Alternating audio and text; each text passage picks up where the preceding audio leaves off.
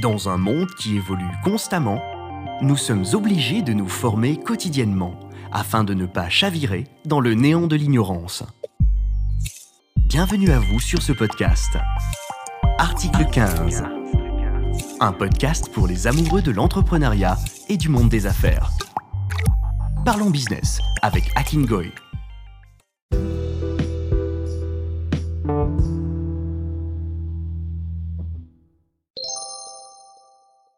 Mes amis, mes amis, j'espère que vous allez bien, j'espère que tout se passe pour le mieux. Pour vous qui m'écoutez euh, actuellement, j'avais tellement hâte de traiter de ce sujet. C'est un, c'est un sujet qui me parle, c'est une thématique qui me tient fortement à cœur. Et euh, j'avais envie d'échanger sur ce, sujet parce que lorsque j'observe la scène entrepreneuriale ou euh, afroprenariale, lorsque je regarde euh, le mécanisme de réflexion qui, qui anime la communauté afroprenariale, lorsque j'observe la manière dont nous avançons, euh, je me dis que c'est déjà une avancée que de de se lancer euh, en affaires ou de créer des entreprises, c'est une chose, c'est une chose. Mais je vais ici avoir le rôle de l'éternel insatisfait. Alors je ne pourrai jamais dire que ce qui se fait est mauvais. Il y a des très bonnes choses qui se font. J'ai par contre ici, euh, selon mon analyse, en tout cas une analyse qui n'importe qu'à moi, une analyse qui n'implique que moi, euh, je constate que le, le syndrome du moi uniquement n'a pas disparu. Qu'est-ce que je veux dire par là? Vous savez que euh, lorsque la période coloniale, l'esclavage était encore euh, promu dans la plupart des contrées, dans la plupart des nations, il était interdit euh, à la population noire de, de lire, de s'instruire, de se développer ou d'être dans une démarche quelconque d'émancipation, qu'elle soit d'ordre intellectuel, financière, matérielle et humaine. Et lorsque un esclave était autorisé, autorisé à rejoindre le maître parmi euh, euh, la classe euh, suprême, comme il la considère toujours jusqu'à ce jour, hein, alors on disait, il n'en aura qu'un seul. Parmi vous, un seul pourra être l'œil du maître, les oreilles du maître, ainsi que la bouche autorisée du maître. Un seul. Donc un seul parmi les esclaves aura le droit d'être, entre guillemets, libre et de vivre dans le confort que l'octroyait l'homme blanc. Et cette mentalité nous poursuit jusqu'à ce jour où l'on peut voir, comme on l'appelle dans un autre langage, le, le, syndrome du, crabe dans, le bocal, lorsqu'un un Africain excelle, lorsqu'un Africain veut s'émanciper, la plupart cherchent non pas à être un levier pour le propulser de l'avant, pour l'élever davantage, mais des mains qui le retiennent et le tirent vers le bas afin que ce dernier ou cette dernière demeure au fond du bocal. Alors, quel est le rapport avec les entreprises tenues par les Africains? Ou les porteurs de projets Remarquez bien ce qui se passe. Regardez bien autour de vous. Combien de personnes africaines sont-elles impliquées dans l'entrepreneuriat? Est-ce qu'on peut compter? Est-ce qu'on peut euh, voir concrètement par des chiffres le nombre d'Africains qui entreprennent On ne pourra pas. Pourquoi? Parce que premièrement, la majorité des Africains évolue dans le secteur informel. Donc c'est impossible d'avoir une transparence dans le travail, c'est impossible de suivre l'évolution du travail euh, en termes de chiffres. En termes de croissance organique, on ne peut pas jauger, on ne peut pas étudier, on ne peut pas se baser sur des chiffres vérifier et éprouver parce que la plupart d'entre nous évoluons dans des secteurs ou de manière, de manière informelle. Mais ça, ce n'est pas tellement encore le cœur du sujet je veux traiter. Ce que je veux dire, c'est que pourquoi est-ce qu'on est si nombreux dans l'entrepreneuriat? Et malgré le nombre, le nombre que nous sommes, il y a une fine partie qui réussissent, un nombre infime qui réussit, alors que nous sommes des milliers à entreprendre, et cela depuis des années. Comment se fait-il qu'il n'y ait pas des dizaines, des centaines d'entreprises africaines qui ont plus de 100 ans d'existence? Comment cela se fait-il? Alors que nous avons connu des grands entrepreneurs, des grands hommes d'affaires et des grandes femmes d'affaires. Mais que se passe-t-il au sein de cette communauté d'afropreneurs Alors je me suis posé la question. C'est un sujet que je ne pourrais pas traiter en un quart d'heure. Mais ce sont des éléments que j'apporte un peu euh, en vrac sur la table afin que nous puissions les traiter ensemble. Nous n'allons pas les traiter aujourd'hui. Encore une fois, c'est un sujet qui doit être traité sur la durée. Mais j'aimerais souligner ici un point. Lorsqu'on étudie de plus près ce qui se passe actuellement, on se rend compte qu'il y a un mal qui perdure dans la, communauté afroprenariale c'est que les porteurs de projets se lancent en business sans se former parce que la formation, la préparation est devenue obsolète. La préparation, la formation n'est pas un passage obligé de nos jours au sein de la communauté afroprenariale. Et je me pose même la question à savoir si elle a déjà été un jour. Comment est-il possible de se lancer en business sans connaître son secteur d'affaires, sans connaître son, son, environnement, le milieu dans lequel on va évoluer, on va se développer, dans lequel on est censé apporter une valeur ajoutée concrète. Comment cela est-il possible de se lancer en business sans maîtriser sa chaîne de valeur? Ça ne fait strictement aucun sens. Alors, nous rencontrons des des entrepreneurs, des porteurs de projets qui se lancent et qui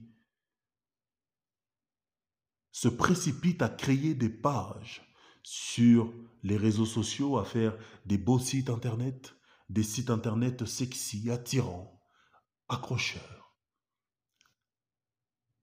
Et donc on soigne l'apparence, on soigne, on peaufine la forme et on oublie de remplir le fond. il n'y a pas de consistance, il n'y a pas d'expertise. Il y a de la connaissance, mais il n'y a pas d'expertise, il n'y a pas d'histoire, il n'y a pas de crédibilité, il n'y a pas de nom, il n'y a pas de marque, il n'y a pas euh, euh, euh, un produit qui peut être proposé au marché et qui va fit le marché. C'est pour cela que le nombre d'entreprises ou de projets qui sont lancés par des afropreneurs échouent. Vous verrez que beaucoup se lancent et vont se précipiter à choisir le titre de CEO. CEO, euh, en français traduit PDG. Mes amis, mais je me pose la question à savoir comment est-il possible d'avoir un projet qui n'est même pas encore sur le marché, un projet qui n'a même pas fait ses preuves sur le marché, et d'être CEO. Rendez-vous compte ici que ça en dit long sur le mécanisme de réflexion des porteurs de projets et entrepreneurs de notre génération.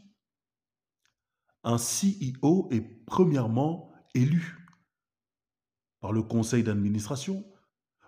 Une personne qui n'a pas de conseil d'administration, qui n'a pas euh, euh, une assemblée générale, qui n'a pas une entreprise qui est euh, établie, assise sur une, entreprise assise sur un système automatisé qui, qui, qui, permet d'employer, qui permet de, de, donner des salaires, qui permet de, sécuriser en quelque sorte le, sur le plan social et financier des individus. Comment est-il possible que cette entreprise, qui n'est pas une valeur ajoutée encore pour la société, puisse être euh, gérée par une personne qui se déclare être CEO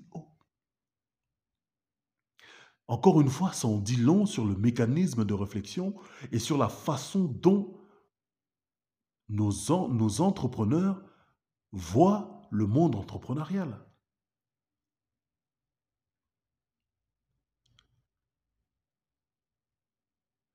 Ça veut dire que les titres ont plus d'importance, en tout cas pour ces personnes, les titres ont plus d'importance que les résultats.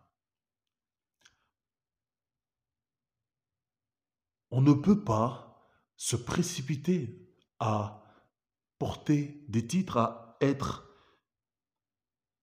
à une position qui ne nous est pas encore destinée.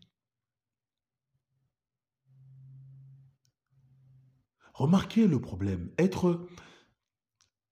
Si vous suivez ce que je suis en train de dire,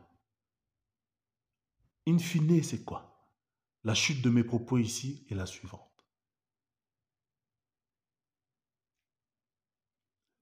Il est préférable de prendre le temps de se former. Il est préférable de prendre le temps de s'organiser afin de grandir correctement, de se développer correctement, plutôt que de se précipiter parce que la précipitation est un chemin rapide, une autoroute qui conduit vers la chute. Et la chute sera brutale. Tout à l'heure, je vous parlais de ce symptôme de toujours vouloir être le premier, parce que ça a été euh, euh, un héritage colonial, d'être le seul ou la seule. Remarquez le nombre d'entrepreneurs que nous avons africains. On peut avoir, rien qu'en France, 25 entreprises qui évoluent dans, le milieu cosmétique ou euh, euh, culinaire, peu importe, 25 entreprises qui font exactement la même chose, mais qui n'arrivent pas à croître. La question que je me posais, c'est, mes amis, mes amis, pourquoi est-ce que vous ne vous associez pas? J'ai eu à poser la question à ces entrepreneurs. Vous êtes cinq dans ce secteur d'activité et vous n'arrivez pas à décoller. Chacun est dans son secteur d'activité, chacun est du moins dans son couloir et vous voyez très bien que ça ne fonctionne pas, pourquoi ne pas fusionner? La réponse est simple. Parce que ces personnes préfèrent qu'on puisse les voir comme étant les, les princes de la ville, les princesses de la reine, les CEO, les PDG, les, les, les, les directrices générales, les directeurs généraux, les fondateurs et fondatrices de la start-up de l'année, les fondateurs et fondatrices de l'entreprise qui va changer le monde. On préfère soigner l'image plutôt que l'unité dans sa profondeur. Ce que je veux dire, c'est que la synergie de surface n'apporte rien. Nous avons maintenant besoin d'être dans une, dans une démarche de synergie de profondeur. Mais on ne veut pas de cela. Parce qu'on préfère recevoir les honneurs, on préfère accumuler les titres. CEO, comme je le disais, j'insiste sur ce point parce que c'est cette gangrène qui nous tue. Nous sommes forts pour nous réunir, mais nous, sommes médiocres dans le fait de s'unir. Des réunions, il y, en a des, il y en a des milliers, il y en a pléthore, des réunions, des masterclass, des, des sessions de networking. On se réunit. Mais dans la finalité, il n'y a, a pas d'union qui se crée lors de ces réunions. Parce que si nous comprenions l'importance de nous unir. Il n'y aurait pas 36 entreprises rien qu'à Paris qui exercent dans le, dans le même secteur d'activité et qui n'excellent pas. Il y aurait plutôt trois ou quatre entreprises par des Africains qui se sont associés pour grandir ensemble. Malheureusement, ce sont des choses que nous refusons de comprendre. mettons de côté la quête des titres.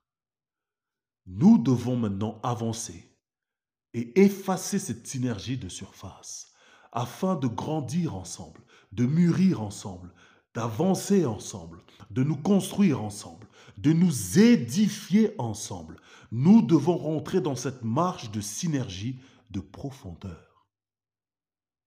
Mais beaucoup refusent de s'associer parce qu'ils préfèrent qu'on puisse les voir comme étant les CEO, les directeurs généraux, les directrices générales. Et ça nous tue, mes amis. Ça nous tue.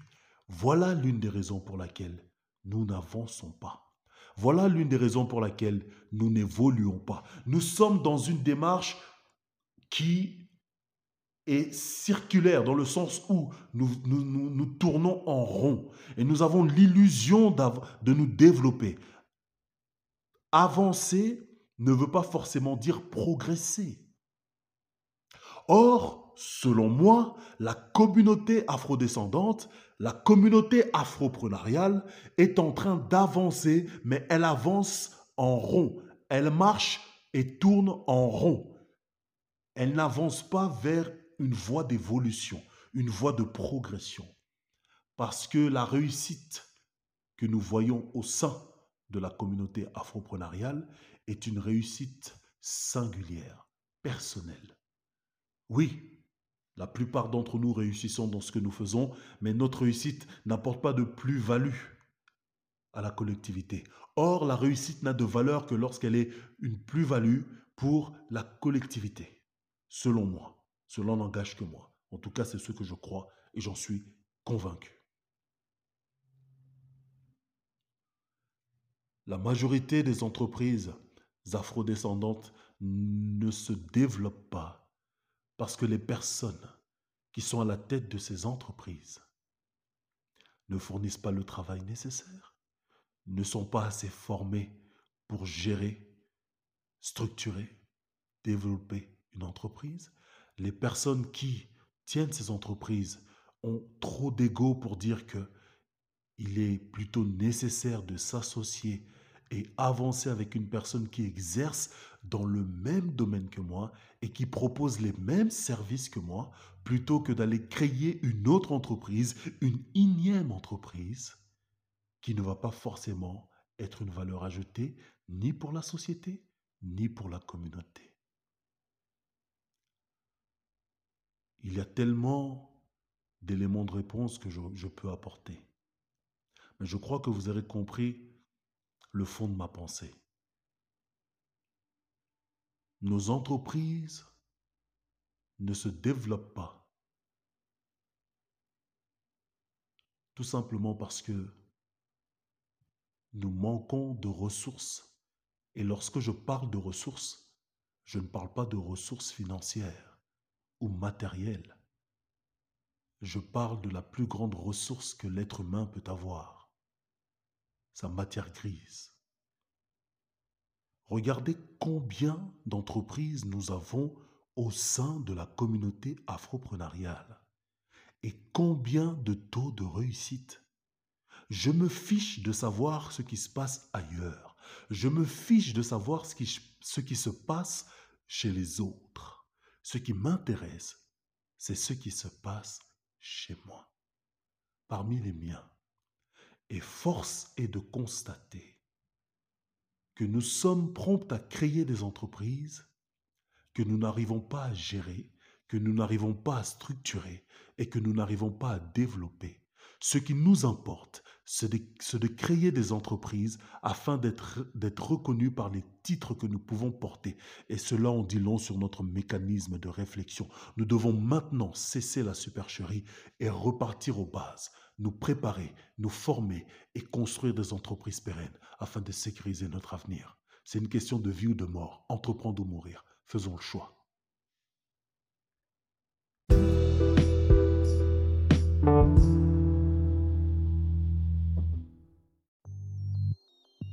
Merci à tous d'avoir écouté cet épisode. Et continuez de partager, commenter, ainsi que de laisser votre avis, car votre participation nous permet de nous améliorer afin de vous créer des contenus de haute qualité. Je vous dis à bientôt pour le prochain épisode sur Article 15. À votre succès